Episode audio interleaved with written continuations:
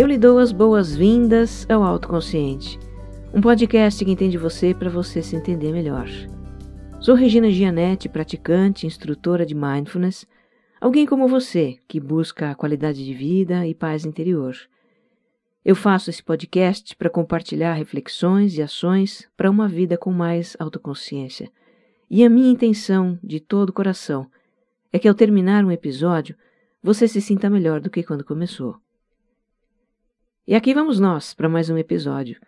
No destaque dos ouvintes, eu vou contar a história da Dani, de Curitiba. Quando eu estava produzindo o episódio 41 sobre situações que se repetem na nossa vida, ela entrou em contato e compartilhou uma situação com a chefe dela, que era muito controladora, vivia de cara amarrada. Era uma relação difícil e que deixava a Dani muito insegura. Depois ela ouviu o episódio e compreendeu que ela revivia com a chefe a relação difícil que teve com a mãe. Aí passou mais algum tempo e a situação deu uma grande virada. A Dani foi promovida, tem uma nova chefe e com essa a história é completamente diferente. As duas estão se dando super bem. Eu fico muito feliz por você, Dani. Eu acredito que a sua tomada de consciência foi o aprendizado que você precisava ter com aquele relacionamento, e quando a gente aprende, a vida nos traz novas histórias novas lições. E agora um recado para você que me escuta pela primeira vez. Bem-vinda, bem-vindo à comunidade de ouvintes do Autoconsciente.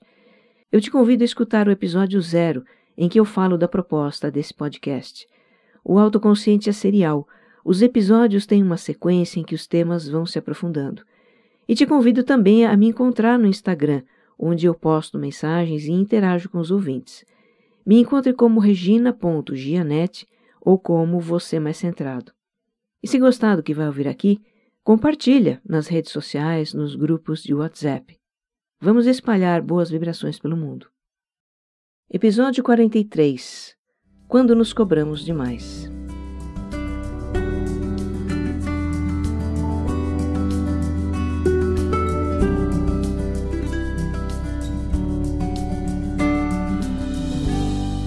Pensa numa pessoa que você confortaria, incondicionalmente confortaria se ela fracassasse, tivesse alguma dificuldade ou cometesse um erro. Uma pessoa que você quer bem, independentemente de ela ter fraquezas e limitações. Uma pessoa que, acima de tudo, você vê como um ser humano de valor. Pensou? Muito bem.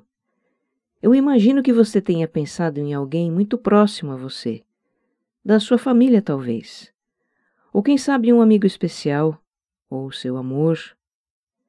Talvez até você tenha pensado em alguém que admira muito, uma personalidade famosa, uma figura histórica. Agora, o meu palpite mais forte mesmo é em quem você não pensou. E sabe em quem eu acho que você não pensou? Em você mesmo. Eu apostaria uma grana como você não pensou em si próprio, como alguém que você confortaria no caso de um erro, dificuldade ou fracasso. E por quê? Porque você, assim como eu e outros 7 bilhões de pessoas nesse mundo, mais ou menos, você faz muitas cobranças a si mesmo. Você se cobra por seus erros, suas fraquezas, por não conseguir isso ou aquilo, por não ter as qualidades ou resultados que gostaria de ter. Eu estou exagerando? Mas olha, não se cobre por se cobrar, tá? Porque até isso a gente faz com a gente mesma, né?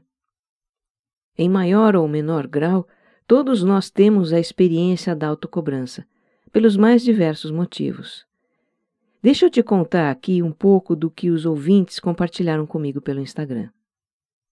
Me cobro demais para dar conta dos meus papéis de mãe, esposa e filha. Me cobro ser perfeita.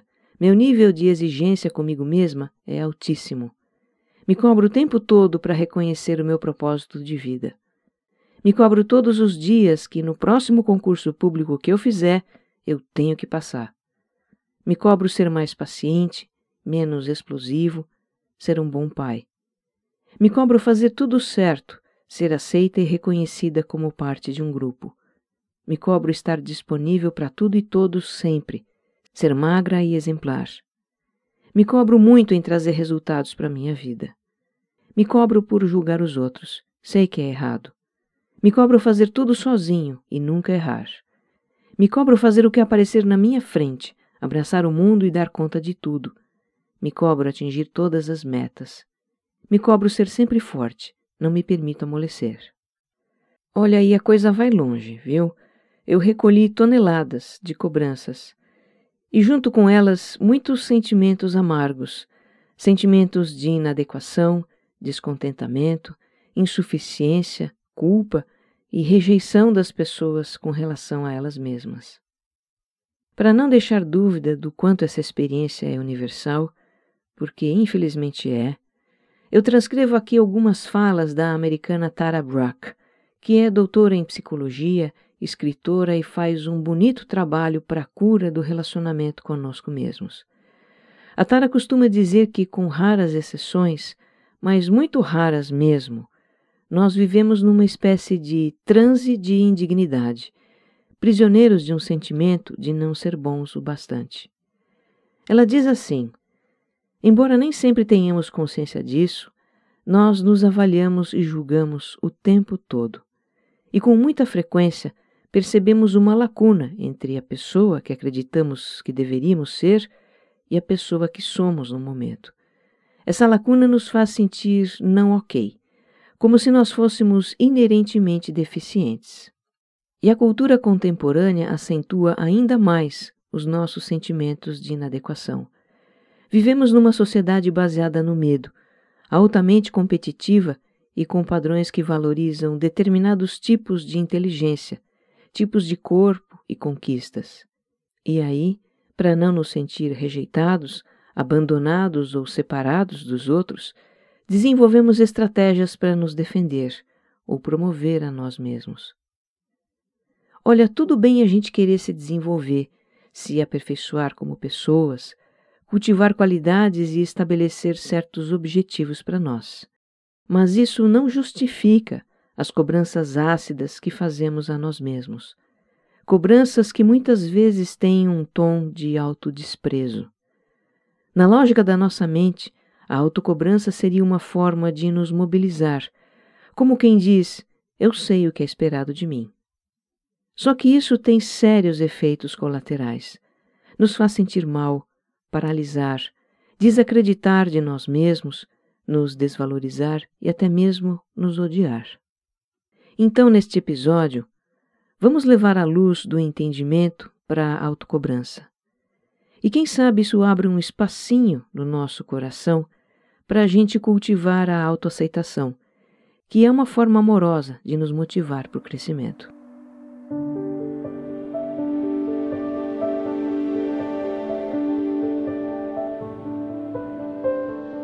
Para entender por que nos cobramos, precisamos voltar no tempo, voltar à nossa infância, porque é nessa fase da vida que começa a se formar na nossa mente uma ideia de como a gente deve ser.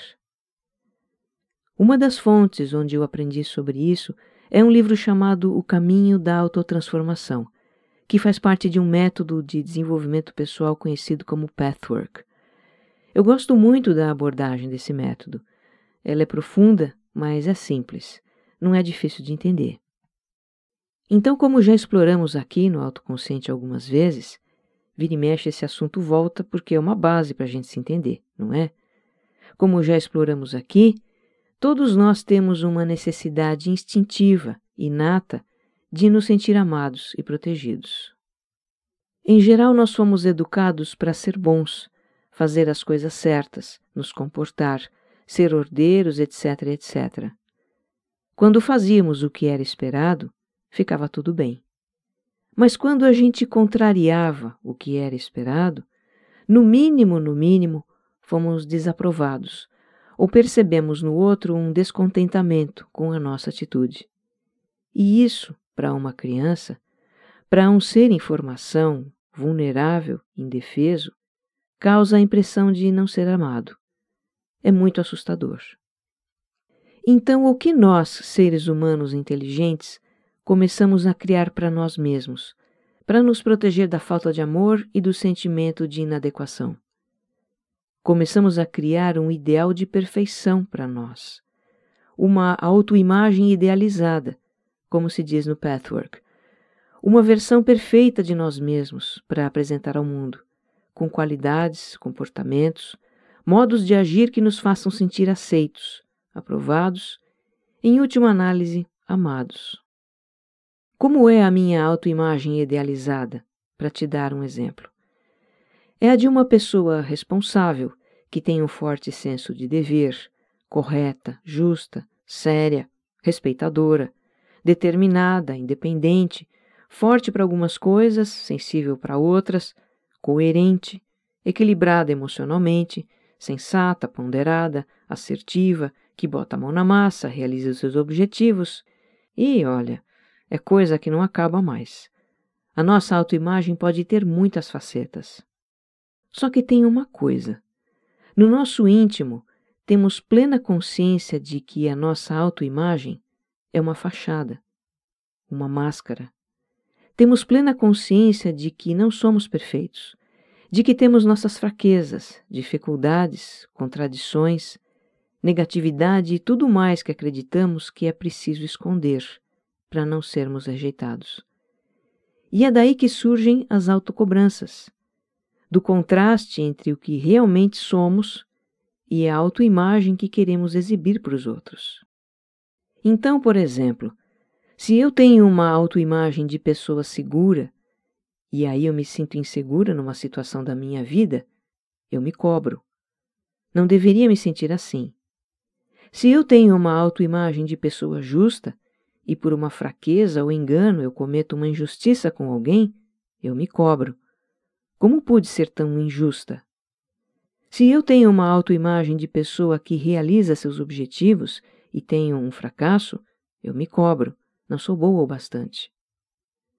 O fato é que nós podemos passar toda uma vida nos esforçando arduamente para nos tornar essa pessoa infalível e impecável que desejamos ser com a esperança de, quem sabe um dia, a gente seja realmente essa pessoa. Assumimos projetos crônicos de autoaperfeiçoamento em nome disso.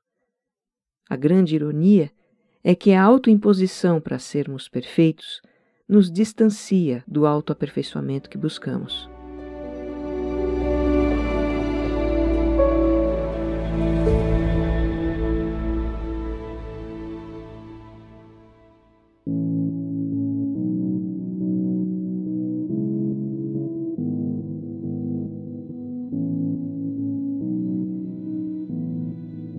A guerra interna da autocobrança é exaustiva.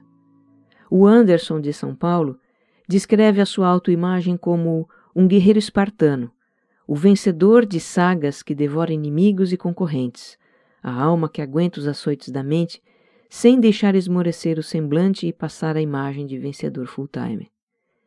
E como ele se sente por trás dessa máscara? Fatigado. Ele diz: isso me consome tanta energia mental que quando chega o anoitecer, eu preciso tomar um rivotril para arrancar o herói de dentro da alma e poder repousar. Fui pobre na infância e como adulto aprendi a superar a miséria. Hoje tenho e vivo do melhor e dou a vida para a personificação do herói. Tenho um medo terrível de cair de produção ou baixar o padrão. Cair de produção não pode, diz o rei Leônidas na minha mente, empunhando o escudo e a lança, preparado para qualquer dificuldade. O que eu mais quero é poder baixar as armas, sentar na grama e esquentar o rosto ao sol, sem essa pressão constante. A autocobrança por perfeição faz a gente se anular.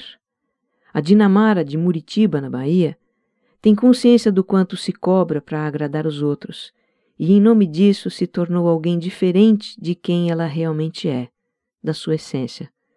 No ensino médio, ela estudou magistério não porque era o que ela queria, mas para fazer a vontade da mãe. Desde os tempos de namoro com o homem que hoje é seu marido, ela deixou de ser espontânea, leve e brincalhona. Fez isso para agradar o marido, porque para ele não é uma postura que a sua esposa deve ter. Por anos ela adiou o projeto de fazer uma tatuagem porque o marido não queria. Mas de uns tempos para cá, a Dinamara começou a questionar algumas coisas na sua vida e acabou fazendo a tatuagem. Ela diz que está buscando se cobrar menos, mas ainda se cobra muito e quer se libertar do seu perfeccionismo. A autocobrança faz a gente se sabotar e se autodepreciar, como percebe a Fernanda, de São Paulo.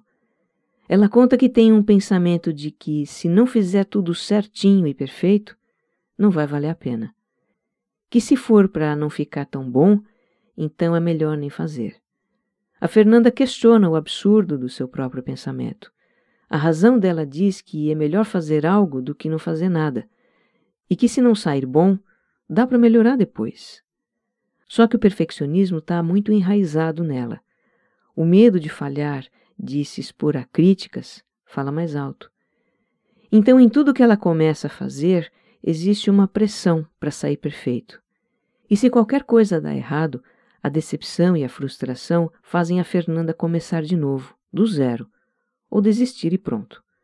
E ela acrescenta: Não é só a expectativa do dar certo que me chateia, mas também me punir por ter errado.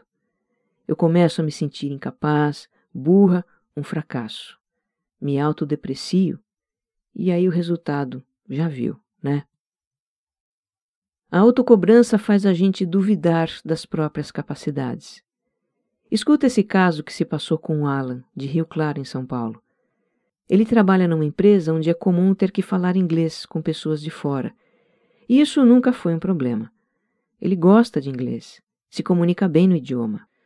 Um dia ele precisou fazer uma apresentação em inglês. Havia um estrangeiro na sala. E aí o Alan travou e engasgou várias vezes. Foi muito tenso. Ele ficou tão nervoso que, quando terminou a apresentação, estava estourando de dor de cabeça e com náusea.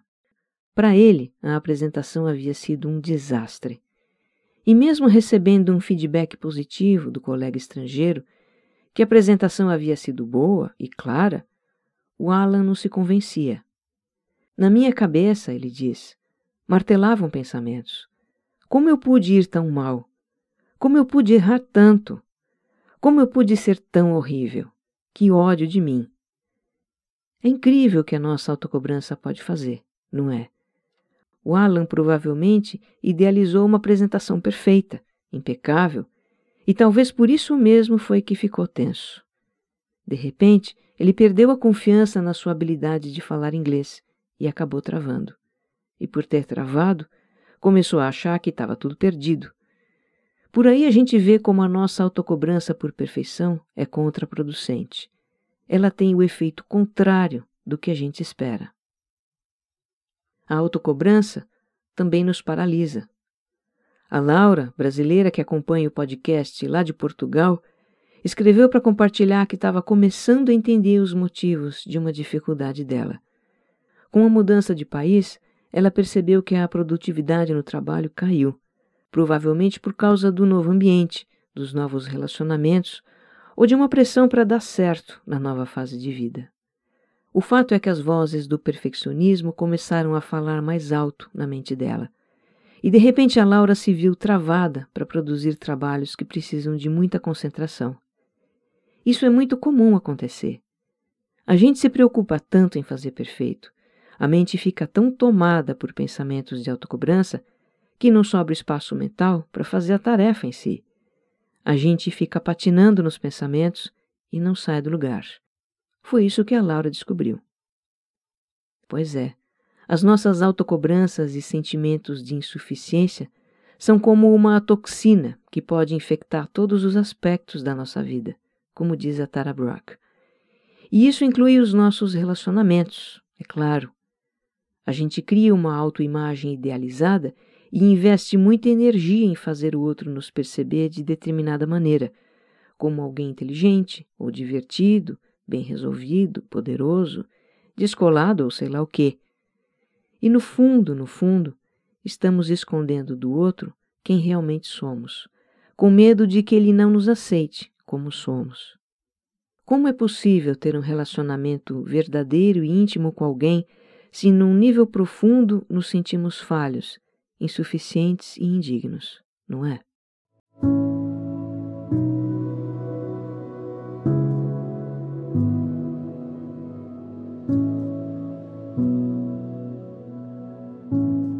Mas e agora? Como é que a gente se desprende do perfeccionismo e da autocobrança que trazem tantas consequências indesejáveis para nós? Bom, muitas vezes a própria vida se encarrega de nos dar uma mãozinha. Ela nos coloca numa situação em que a gente não tem outra alternativa senão abrir mão do perfeccionismo e aceitar as nossas vulnerabilidades. Quem está vivendo isso é a Monique, que hoje mora numa pequena cidade na Irlanda. Lá ela está fazendo um curso de psicoterapia e desconstruindo conceitos adquiridos numa vida inteira. Ela diz que foi criada para ser simplesmente perfeita.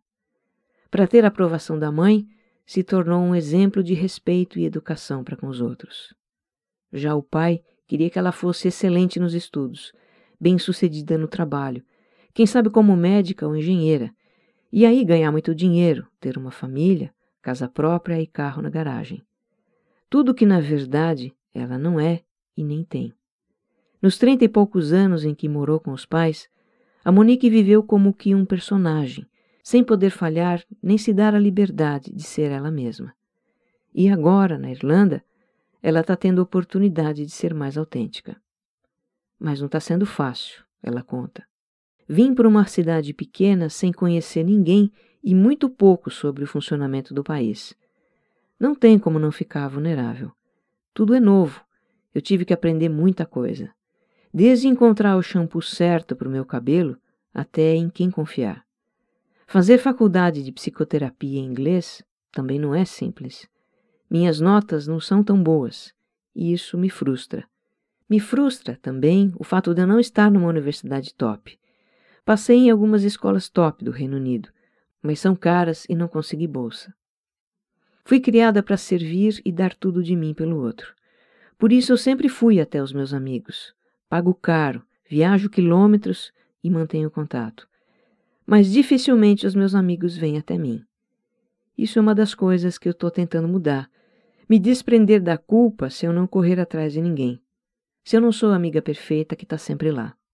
O que eu estou percebendo é que quanto mais fiel eu me mantenho a mim mesma, me desprendendo da obrigação de ser perfeita para os meus pais, para amigos, conhecidos, a sociedade em geral, mais em paz eu fico.